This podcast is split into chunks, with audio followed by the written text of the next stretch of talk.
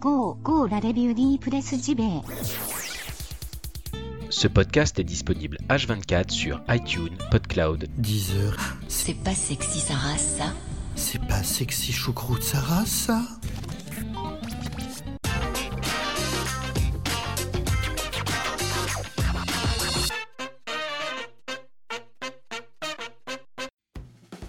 Bonjour à toutes et tous, nous sommes le lundi 16 juillet 2018, lendemain de victoire pour l'équipe de France qui est championne du monde. Alors, même si je ne suis pas un hardcore footeux, je ne suis pas spécialement passionné de football, euh, j'ai comme suivi le mondial et j'ai trouvé vraiment cette équipe attachante et je suis bien heureux de sa victoire. Du coup, un peu claqué ce matin, j'imagine que je ne suis pas le seul. Alors, j'en vois certains critiquer le fait que cet opium du peuple masque un petit peu les vrais problèmes, que Manu, au sommet de l'État, s'en frotte les mains.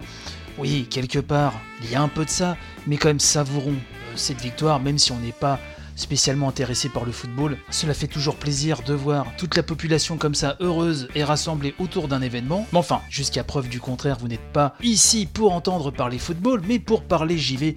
Et vous avez bien raison. C'est donc dans un état un petit peu claqué, puisqu'on a fait un petit peu la victoire quand même, que je vous délivre cette émission ce matin, toujours fidèle au poste. Et ce que je vous propose, eh ben c'est qu'on commence hein, cette nouvelle semaine avec l'incontournable brochette de news. Allez, c'est parti.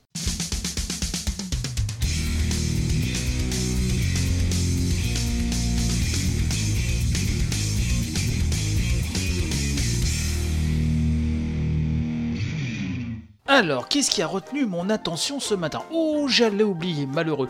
Avant d'attaquer vraiment la brochette de news, n'oubliez pas qu'il y a l'édition inédite du samedi, comme chaque samedi pour les tipeurs, mais que la dernière vous donne une belle petite preview de la saison 2 de la revue de presse JV, qui commencera donc officiellement début septembre. Je rappelle que l'édition quotidienne hein, continue tout le mois de juillet, ne vous inquiétez pas. Que le mois d'août, il y aura que l'édition du samedi pour les tipeurs, et donc la saison 2 commencera début septembre, et donc dans la dernière édition inédite à récupérer sur le Tipeee pour les tipeurs concernés, je vous parle un petit peu des nouveautés que j'ai en tête, je vous dévoile le nouveau logo de l'émission, et euh, en même temps, je demande votre avis.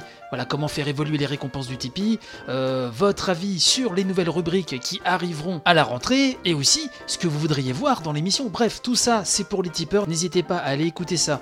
Donc sur le Tipeee, mais reprenons le cours normal des choses avec la brochette de news. Alors, juste deux grosses news ce matin. Et oui, l'actualité a pas été franchement folichonne ce week-end, mais je vous ai malgré tout trouvé des choses sympatoches. Et c'est JV.com qui nous rapporte que le Sénat berlinois pour l'économie a approuvé une subvention d'1,58 million d'euros pour la division d'Ubisoft tout récemment fondée dans la ville allemande. Alors souvenez-vous, ça avait ouvert en janvier, cette nouvelle filiale, on en avait parlé hein, dans l'émission bien sûr, et euh, JV.com nous dit que le jeune studio a juste eu le temps de recruter 45 employés, mais les ambitions du groupe sont plus grandes et seront soutenues par la municipalité.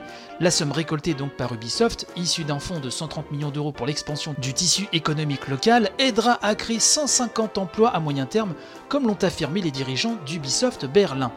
Comme annoncé, nous dit-on, ces développeurs soutiendront notamment la conception de la série Far Cry.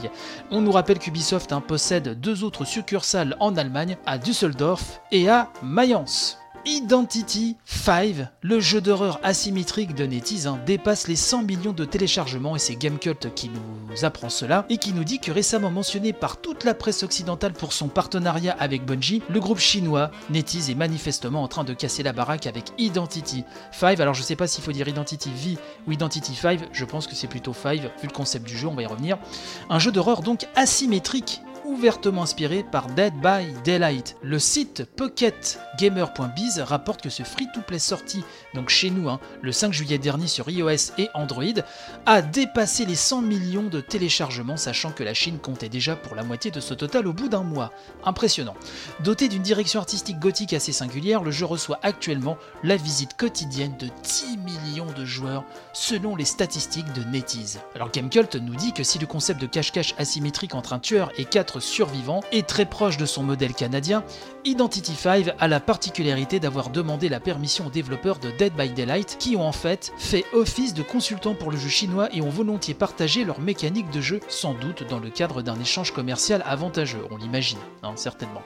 Si le jeu est actuellement Disponible en anglais, chinois et japonais, les développeurs prévoient de localiser dans plusieurs nouvelles langues. Ce jeu qui visiblement fait un tabac. Alors je n'ai pas le temps de l'essayer, j'aimerais savoir si parmi vous certains se sont essayés à Identity 5. J'ai regardé comme une vidéo, hein, voilà, pour pas me coucher idiot ce soir.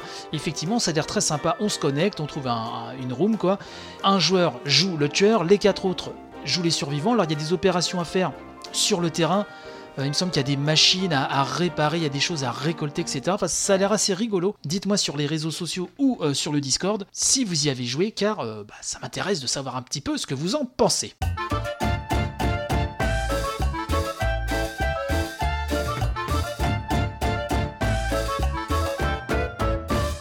Redbull.com a lancé une série, une série d'articles et de vidéos hein, qui s'intitule eSport Prism. C'est une série qui s'intéresse aux histoires ainsi qu'aux personnes exceptionnelles dans la communauté de l'e-sport. Et le premier article, accompagné d'une petite vidéo où la première personne hein, euh, qui est au centre de ce premier épisode est interviewée, s'intéresse à un joueur surnommé Blind Warrior Sven qui joue à Street Fighter. Et ce premier épisode, ce premier billet, euh, nous dit le voir enchaîner les cross-up, balancer une super attaque spéciale ou bloquer des combos offre une sensation de maîtrise absolue.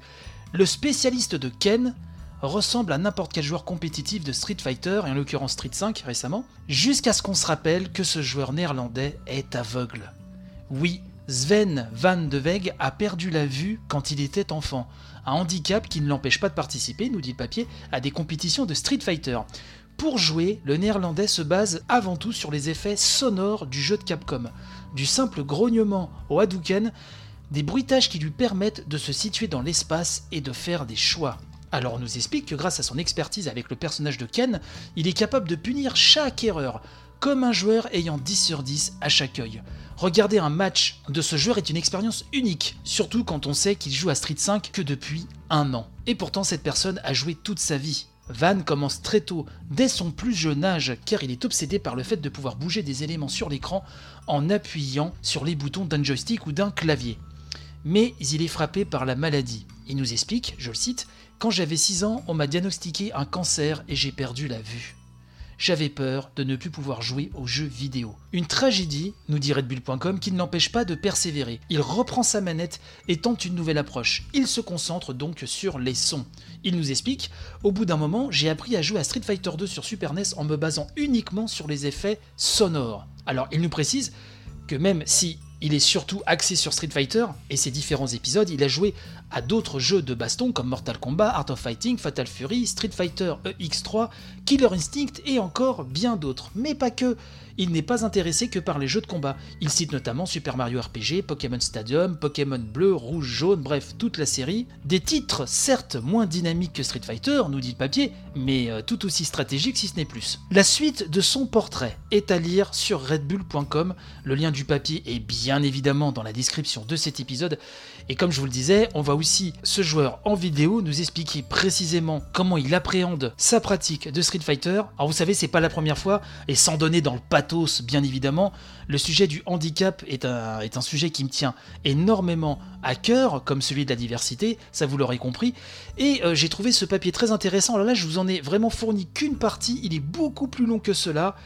Et justement, euh, je vous invite à lire la suite de ce papier si le sujet vous intéresse. En tout cas, Red Bull n'est pas à son premier euh, coup d'essai. Je me souviens notamment, alors le nom ne me revient pas tout de suite, mais euh, d'une série de documents sur l'influence, de documents vidéo, hein, sur leur chaîne YouTube, de l'influence de la musique de jeux vidéo durant l'ère 16 bits sur toute une production du hip-hop ou de la musique électronique aux États-Unis. C'était passionnant. Ils ont toujours quand même des sacrés sujets, ça il faut leur reconnaître. Et donc, ce premier épisode d'eSport Euh, en est un. En tout cas, c'est intéressant, c'est enrichissant de se jeter dans ce genre de papier. Donc, je vous invite à lire ça très rapidement sur redbull.com.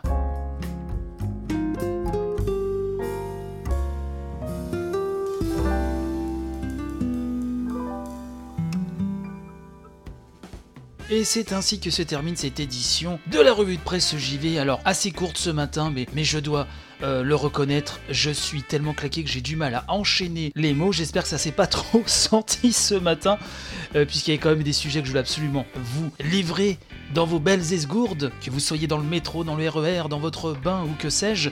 Euh, mais voilà, j'ai quand même voulu assurer le service ce matin. Le fait d'avoir fêté la victoire de l'équipe de France hein, lors de cette Coupe du Monde 2018, alors que comme je vous le disais, je ne suis pas forcément un passionné de football, mais cette victoire fait bien plaisir. Cette équipe est attachante, encore bravo, euh, surtout aussi à Didier Deschamps, bien sûr. Donc tout ça, ça fait bien plaisir. Donc je suis bien, bien, bien claqué euh, ma hein, je dois bien vous l'avouer. J'espère que vous saurez me pardonner dans votre grande bonté universelle, et je vous donne rendez-vous dès demain, même heure, hein, même chaîne, même flux, pour une nouvelle émission, pour une nouvelle édition de la revue de presse JV. Gros béco, portez-vous bien et vive le jeu vidéo. Allez, bye bye